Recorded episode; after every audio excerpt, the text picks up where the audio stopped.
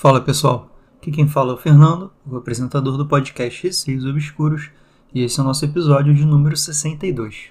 Quem quiser enviar seus relatos, o e-mail é receiosobscuros.gmail.com ou pode enviar por direct no Instagram, arroba receiosobscuros. Sigam o podcast no Spotify e entrem no grupo do Telegram, é só digitar na busca Receios Obscuros.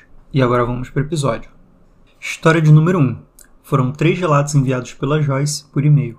Olá, Fernando. Eu ia esperar mais um pouco para enviar mais relatos a você, mas como hoje eu estava com tempo para redigir o e-mail com os relatos, resolvi aproveitar. Relato número 1. Dia de finados. Antigamente eu, meus avós e minhas primas acampávamos muito. Meu avô, depois que se aposentou, gostava muito de pescar, então era rotina irmos acampar todo final de semana. Em um certo final de semana, fomos no dia 1 de novembro para ficar o dia 2 e 3 acampando. Toda vez que íamos, quando chegava já em zona rural, onde já não tinha mais sinalização, somente mata e estrada de chão, meu avô sempre deixava eu, minha irmã e minhas duas primas sentarmos atrás, na carroceria da caminhonete. Quando chegamos no local da mata, onde normalmente ficávamos, meu avô estacionou e viu uma mulher de cabelos pretos passando ao nosso lado. Porém, como o capim do mato estava bem alto, não deu para ver ela claramente. Na hora eu não pensei direito e deduzi que fosse minha tia, mãe das minhas primas que também havia ido conosco, porém em outro carro. Por isso decidi ir atrás dela. Pulei da caminhonete e corri atrás gritando: Tia, me espera. Por um momento eu consegui enxergar ela correndo na minha frente, mas do nada a perdi de vista. Então não sabia em qual direção tinha ido, visto que não tinha trilha e os caminhos na mata estavam muito densos. Não dava para passar sem que abrisse espaço com um facão. Retornei para o encontro do restante do pessoal, e quando eu estava chegando, vi o segundo carro, onde minha tia estava se aproximando. Cheguei perto deles e indaguei se estavam chegando agora e responderam que sim. Então me virei para minhas primas e minha irmã e questionei a elas se não tinham visto a mulher correndo, e elas responderam apenas que ouviram um barulho, mas acharam que era do carro passando no meio do mato que estava alto. Bom, então eu relevei. Pensei que deveria ser alguma coisa na minha cabeça, sei lá. Começamos a montar as barracas e arrumar as coisas. Meu avô e meu tio foram pescar. Eles preferiam pescar à noite, justificando que o rio era mais calmo. Depois de tudo organizado, jantamos e fomos dormir. Porém, no meio da madrugada do dia 1 para o dia 2, ouvi um barulho na mata, de galhos secos sendo quebrados e folhas sendo pisadas. Como eu tenho sono leve, acabei acordando, pensando que fosse meu avô que deveria estar chegando da pescaria. Abri bem de leve meus olhos para desejar boa noite, mas não era ele e nem o meu tio. Era uma mulher, talvez a mesma que eu tivesse visto cedo correndo quando chegamos, mas agora ela não estava sozinha estava acompanhado de mais dois homens que usavam terno. Achei curioso as suas roupas. Um deles usava um chapéuzinho e o outro uma gravata borboleta. A mulher usava uma saia de cintura alta que ia até os joelhos. Pareciam aquelas roupas de novela de época. Continuei com os olhos meio abertos e meio fechados para continuar observando-os. Eles não faziam nada, apenas andavam em volta das barracas e das pessoas dormindo. Até que finalmente ouvi o assobio do meu avô vindo, fazendo com que espantasse eles do acampamento. No dia seguinte, minhas primas e minha irmã foram nadar no rio e eu fiquei deitado no acampamento com a minha avó e tia, até que elas voltaram correndo, dizendo que haviam visto um homem no rio. Minha tia foi até lá, mas já não tinha mais ninguém. Ela voltou e perguntou em qual local ele estava, e elas começaram a se explicar e contar o que aconteceu. Disseram que ele estava nadando e ele se levantou de dentro d'água, em um local onde tinha uma árvore caída sobre o rio que usávamos para fazer a travessia de um lado para o outro quando não queríamos nos molhar. Minha tia ficou silêncio e disse brincando: Deve ser um dos mortos do acidente do trem. Então eu questionei: Que acidente é esse? E ela respondeu que em meados dos anos de 1930, um trem que estava passando em uma ponte sobre o rio havia descarrilhado um dos vagões, fazendo com que caísse na água e fatalmente todos que estavam a bordo haviam morrido. Eu sabia onde era essa trilha de trem que ela estava falando. Já fui lá algumas vezes quando fazíamos trilha, mas era longe dali de onde estávamos acampando. Depois que tive acesso à internet, Procurei algo que fizesse menção a este acidente, mas nunca encontrei nada. Então, nunca soube se isso é verdade ou se era brincadeira dela. Como eu e as meninas estávamos assustadas com esses acontecimentos, e associamos isso ao fato de ser dia dos finados, insistimos para irmos embora, e meu avô nos atendeu. Sempre fomos acampar naquele lugar antes e nunca havia acontecido essas coisas. Também voltamos lá outros finais de semana e, graças a Deus, essas aparições nunca voltaram a se manifestar. Relatos número 2 Fogo Fato. Quando eu era criança, eu morava em uma casa que ficava na última rua de um bairro, onde literalmente acabava a minha cidade. A minha rua dava de frente para uma estrada de chão, que entrando lá e seguindo reto, você pegava caminho para outras cidades, ou, se virasse para a direita, entrava em um gigantesco pomar de laranjas e do lado esquerdo tinha um pasto, onde ficavam vacas e cavalos pastando. Vou comentar um fato sobre esse pomar de laranjas. Infelizmente, ele era muito usado para descarte de resto de animais mortos, como por exemplo cachorros e gatos. Na minha rua e na rua vizinha tinha muitas crianças e sempre nos reuníamos à noite para brincar de pique-esconde. Por volta das 8 horas da noite, começávamos. Os mais corajosos entravam nesta estrada de chão e no pomar, e os mais medrosos se escondiam pela rua, atrás de carros e árvores mesmo. Eu sempre era da turma dos medrosos, então era uma das primeiras a ser pega.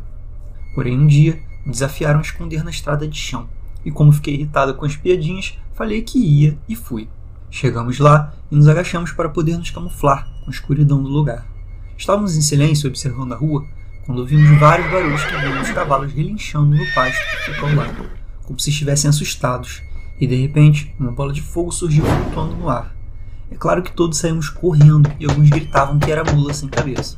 Depois disso, não teve mais um corajoso sequer para ir se esconder lá. Hoje, já grande, eu acredito que aquilo deveria ser fogo fato. Relatos número 3. Cuidado com o nome de quem fala.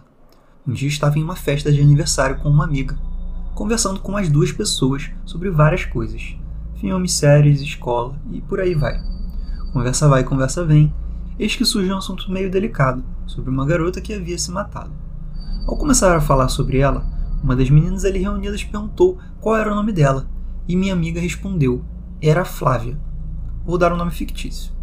Ao terminar sua frase, uma das meninas que estava ali com a gente nos disse em um tom sério: Parem de falar. Saiu da roda e se sentou em uma mesa. Ficamos intrigadas, olhando uma para a cara da outra sem dizer mais nada. O clima ficou meio estranho e mudamos de assunto. Passado um certo tempo, fomos até essa moça e perguntamos a ela o porquê ela havia nos dito para ficarmos quietas. E ela respondeu. A hora que disseram o nome dela, ela veio e ficou do nosso lado. E continuou dizendo para nunca dizermos o nome de alguém que morre dessa forma, pois muitas dessas pessoas não encontram a paz e ficam vagando no mundo dos vivos. E sempre que você toca em seu nome, elas aparecem e ficam junto de você. Por hoje são esses relatos. Continue com o seu podcast, que é maravilhoso, e até uma próxima. A Joyce manda sempre relatos aqui para o podcast. Ela já enviou vários. Muito obrigado, Joyce, de coração pelos seus relatos. E vou comentar rapidamente sobre os três relatos aqui que você me enviou. O primeiro relato me deixou bastante assustado, né? Porque, primeiramente, você viu uma pessoa que você achava que era sua tia e depois você veio descobrir que não era. Isso já deixa um medinho, né? Mas apesar disso, você relevou, né? E aí veio a parte em que você acorda ali de noite ouvindo barulho e você vê essa mesma moça, né? Pelo que eu entendi, era a mesma, com outros dois homens que você não tinha visto. E todos eles estavam com roupas meio antigas, né? Seja um chapéuzinho ou, ou saia de cintura alta aqui até o joelho. Enfim, claramente não eram pessoas que estavam vivas mais, né? Para completar, as suas primas viram um cara saindo da água, o que assustaria qualquer pessoa. E aí veio sua tia e explicou a história, né, desse acidente de trem, que possivelmente foi o causador de todos esses espíritos ali, com roupas antigas, porque o acidente foi em 1930, estarem ali, ainda vagando pelo ambiente. De repente eles estavam de passagem também, visto que vocês voltaram lá e iam também antes e nunca mais viram eles. Felizmente vocês não tiveram nenhuma interação também direta com eles, né? Só viram mesmo. E agora o relato número 2, como você disse, eu acho que foi o fogo fato mesmo, né? Porque nessas regiões assim acaba aparecendo o fogo fato e isso assusta muita gente, né? Que é uma bola de fogo ali, que as pessoas até devem confundir com a mula sem cabeça, como você falou. E também os próprios cavalos se assustaram, né? que assusta a gente. Quando o bicho se assusta, né, a gente acaba tomando susto junto, porque normalmente os animais têm mais sensibilidade. Cachorros também, quando latem, a gente já fica, né, meio nervoso. E os cavalos ali relinchando assustaram vocês. Além da bola de fogo, né, que é uma coisa meio surreal de se ver. Eu nem imagino como seja um fogo fato. Vou até pesquisar depois no YouTube para ver como é que é. E sobre o relato número 3, possivelmente essa sua amiga era sensitiva, né, a ponto de ver algo que ninguém mais viu, que era a tal da moça ali, que tinha se matado ali do lado de vocês, né, quando vocês falaram o nome. Não sei exatamente se o que ela disse é verdade, que quando você cita o nome de uma pessoa que se matou dessa forma, ela vai aparecer ali do seu lado. Eu acho, lá, talvez me lembre meio que uma lenda isso, né, alguma alguma coisa talvez que ela tenha ouvido de alguém e tenha ficado na cabeça. Mas se ela confirmou ali realmente que viu, então acredito que ela seja mesmo sensitiva a ponto de ver algo que vocês não conseguiram ver. E agora vamos para a história número 2. São dois relatos enviados pela Liliane por e-mail. Olá, Fernando, tudo bem? Já te parabenizei pelo podcast algumas vezes, então vou direto ao ponto, pois meu relato tem um forte potencial a ficar bem grande. Logo, sinta-se à vontade para abreviá-lo como quiser. Para começar, deixe-me explicar que desde criança sempre ouvi esse tipo de história na minha família da minha mãe. Meu bisavô, avô da minha mãe, era um homem extremamente materialista. Conseguiu acumular muitos bens durante toda a sua vida. Quando morreu, mesmo tendo 12 filhos, deixou todos eles muito ricos através de uma herança. A filha dele, minha avó, por sua vez, herdou a fazenda principal, a que meu bisavô morava quando faleceu. A partir daí, a casa passou a ser palco de diversos acontecimentos. Relato número 1. O último pedido. Minha mãe conta que sempre foi muito apegada à avó dela, minha bisavó, esposa do meu bisavô. Quando minha bisavó teve um AVC, ficou completamente paralisada, não se comunicava de nenhuma forma. Mesmo assim, minha mãe, adolescente na época, sempre pegava na mão dela e conversava com ela todas as manhãs. Minha mãe conta que gostava muito de pedir para a avó que se um dia ela morresse e pudesse realizar um último desejo da minha mãe junto a Deus, seria que minha mãe se formasse como professora. E assim foi durante quase um ano em que a minha bisavó esteve em estado vegetativo. Todas as manhãs, antes de ir para a escola, minha mãe conversava com ela, fazia seu pedido e seguia o seu caminho. Até que um dia, minha bisavó teve uma piora súbita e foi internada enquanto minha mãe estava na escola. Quando minha mãe chegou em casa, encontrou apenas uma empregada chamaremos de Maria e que passaria a noite com ela, pois toda a família estava no hospital. Por volta das duas horas da madrugada, minha mãe acorda com passos no telhado e corre para acordar Maria e perguntar se ela também estava escutando os barulhos. As duas, desesperadas, começaram a chorar, pensando ser ladrões tentando invadir a propriedade. Elas correram para trancar as portas, e é aí que as coisas começam a ficar mais assustadoras. Eles eram de amianto, e o barulho que elas faziam era como se alguém encerrasse com um serrote, e pequenos cacos e pedaços de telhas caíssem aos poucos no chão. Mas ao percorrerem os cômodos para fecharem as janelas e trancarem as portas, elas perceberam que não só as telhas não estavam sendo cerradas, como também não havia nada no chão, em lugar nenhum. Os barulhos começavam a aumentar. Os barulhos dos cacos, que inicialmente eram pequenos, agora pareciam pedaços enormes de tijolos caindo no chão. Minha mãe chorava copiosamente, sentou no chão e congelou. Não conseguiu nem voltar para o quarto. A empregada sentou e se abraçou a ela, pediu para que ela rezasse e minha mãe disse que não sabia rezar. Maria disse então para que minha mãe apenas se concentrasse, que pedisse a Deus para que aquilo fosse embora. Nessa hora, minha mãe se lembrou do último pedido que na cabeça dela ela teria direito junto à sua avó. Ela mentalizou e pediu: Vó, se a senhora estiver me ouvindo, esquece tudo que eu te pedi. Eu não quero mais ser professora, eu só quero que isso pare. E então os barulhos pararam. As duas lentamente foram para a cama, bem devagar, como se um movimento em falso fizesse aquilo voltar. Se deitaram e, como em um passe de mágica, adormeceram. Acordaram pela manhã, com meu avô tocando a campainha e com a notícia de que por volta das duas da manhã minha bisavó havia falecido. Anos depois, minha mãe acabou se formando e trabalhou anos como professora. Ela conta essa história com tanta clareza que é impossível não acreditar. Apesar de ter alguns elementos assustadores, no fundo eu acho uma história bem bonita. Relato número 2: Não saia da cama. Esse relato posso afirmar que é verdadeiro, pois aconteceu comigo mesmo. Essa mesma fazenda, onde antigamente abrigava uma grande fazenda de escravos, tem alguns anexos, que é onde os escravos moravam na época. Não chegam a ser senzalas, pois os escravos dos meus antepassados eram um pouco mais bem tratados ou menos maltratados se é que tem diferença entre bem ou mal nessa parte horrível da nossa história. Enfim, hoje em dia usamos esses anexos como casas de férias, mesmo sendo casas muito rústicas, sem televisão ou internet. Vamos para nos desligar do mundo mesmo. Por motivos óbvios, o casarão principal tem uma energia muito pesada, e eu sou sensitiva. Passo mal horrores quando fico por lá. Certo dia, me preparando para dormir, senti um sono incomum, tanto que nem consegui tomar banho antes de dormir mas tanto que nem conseguia fazer xixi antes de deitar. Era como se tivesse um peso me puxando para a cama. Me deitei e simplesmente desmaiei. Acordei de madrugada, com uma vontade enorme de ir ao banheiro. Sério, minha bexiga até doía. Eu estava dormindo encolhida, virada para a parede, e quando eu ia me preparar para levantar, sem ao menos me mexer, senti o colchão do meu lado afundar, como se alguém se sentasse ao meu lado. Mas continuava com tanto sono, com tanta dor na bexiga, que nem raciocinei direito. Me estiquei para poder me levantar. Me posicionei de barriga para cima e do nada paralisei. Olhei para o lado e não vi ninguém. A porta do meu quarto continuava fechada. Fechei os olhos bem forte e abri novamente. Pensei ser paralisia do sono, mas não era, pois cheguei a acordar. Sentir a dor na bexiga, sentir o colchão ao meu lado afundar, cheguei a me virar e quase me levantar. Abri os olhos e tentei me levantar novamente. Nessa hora, cheguei a levantar a cabeça. Senti uma pressão enorme no peito, como se alguém com uma mão fechada me empurrasse contra a cama. Clássico, né?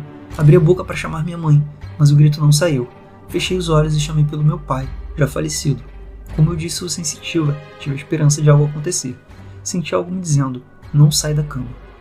Não ouvi uma voz, só senti, como se estivesse na minha cabeça. Engoli o choro, virei para o canto de novo, não sei como, mas dormi. Acordei, não sei quanto tempo depois, mas ainda era de madrugada, com uma movimentação no banheiro. Era minha mãe e um agregado da fazenda. Uma cobra enorme tinha subido pelo esgoto e se escondido no vaso sanitário. Para quem não sabe, isso é bem comum em zona rural. Não sei se foi meu pai ou uma outra entidade que tentou me alertar, mas acho que valeu a pena o susto aquela noite. Bom, esses foram meus dois relatos hoje. Foram bem leves, né? Ainda tem muitos outros, bem mais pesados. Espero que o pessoal goste. Liliane, muito obrigado pelos dois relatos. Eu não achei os dois tão leves, não, assim, os dois foram bem assustadores, por envolver elementos sobrenaturais e inexplicáveis. O primeiro relato, que você nomeou de último pedido, eu achei que o título ficou muito bom, porque a sua mãe tinha pedido para a avó dela um último pedido, né? Que era ser professora. Mas diante daquela situação toda ali, daquele ser, aquela entidade ali andando no telhado, fazendo barulho, derrubando telhas invisíveis, abre aspas, né? Porque não tinha de fato nada ali. Ela se viu obrigada a desistir lá do último desejo que ela tinha para a avó dela e pediu que aquela coisa parasse de fazer aquele barulho, que realmente aconteceu. Então, pelo visto, a avó dela, de fato, ajudou ela ali, né? Realizou o desejo dela. A coincidência que eu achei muito estranha foi a seguinte: a avó dela morreu às duas da manhã, exatamente quando o barulho começou. Teria alguma relação entre a avó dela ter morrido e esse barulho ter começado? Ou simplesmente alguma entidade ali fazendo algum barulho, perturbando, aterrorizando? E aí a avó dela, que tinha falecido, conseguiu ajudar ela ali naquele plano espiritual. Qual das duas opções será? Será que não era a própria avó dela ali no telhado? Talvez. Acho que não, né? Porque ela não gostaria de assustar a própria neta, né? Que ela gostava tanto, que gostava tanto dela. Então, assim, imagino que ela, a partir do momento que passou lá, né, pro plano espiritual, às duas da manhã, quando ela morreu, ela conseguiu intervir ali naquele acontecimento sobrenatural que aconteceu. E no relato 2, esse eu achei bem bizarro. Que a princípio eu diria que foi uma paralisia do sono, né? Tem várias características no sentido de você não conseguir gritar, de você sentir essa, esse peso no peito, como se alguém estivesse te empurrando. Mas eu acredito que teria sido coincidência demais. Que no mesmo dia em que uma cobra entrou ali né, no banheiro e ficou ali, ou seja, é maior perigo, sei lá se a cobra era peçonhenta. Nesse mesmo dia, alguma coisa ali te segurou e falou pra você ficar. Assim, imagino que não sei se foi seu pai, né, que já era falecido, ou mesmo alguma outra entidade que estava por ali. Acho que ela se importava com você e ela sabia, né, da cobra ali no banheiro e falou: ó, fica aqui, não sai de jeito nenhum. Você mesmo disse que não era uma voz, né, mas sim como se algo tivesse na sua cabeça. Por mais que tenha te assustado, eu acho que esse susto, né, foi bom de certo modo, porque impediu você ali de, de barrar com essa cobra que sabe-se lá o que poderia ter acontecido, né? Então melhor tomar um susto do que esbarrar com uma cobra, eu pelo menos penso assim. Agora, história número 3 são dois relatos enviados pela Letícia por e-mail. Oi, Fernando, tudo bem com você? Me chamo Letícia. Primeiramente, queria te parabenizar pelo canal. Faz pouco tempo que conheci, mas já estou terminando de ouvir os episódios. Desejo muito sucesso a você. Vou contar duas das muitas histórias que eu presenciei ao longo da minha vida, e assim que puder, eu encaminho mais. Relato de número 1: A Porta de Vidro. Quando eu era criança, presenciei muitas coisas, mas sem dúvida para mim, a mais chocante foi um dia em que eu estava na sala com os meus pais e nós morávamos nos fundos da casa da minha avó. Meu tio, irmão da minha mãe, sempre passava por lá depois do trabalho, ia ver a minha avó e depois ia na minha casa dos fundos. Um certo dia, passou um pouco do horário em que ele costumava ir, meus pais estavam bem cansados e resolveram ir para a cama, mas eu fiquei na sala vendo TV. Escutei um barulho de batida na porta e, em seguida, uma mão batendo nela. A porta era de vidro. Eu fui chamar minha mãe para abrir a porta, pois meu tio estava ali e quando minha mãe foi abrir, para surpresa de todos nós, não tinha ninguém ali. Aí fomos perguntar na casa da frente para minha avó se meu tio havia passado por ali e se já tinha ido embora, mas a minha avó disse que não, e mesmo que ele tivesse passado, o portão estava trancado e ele teria que ter chamado ela para abrir.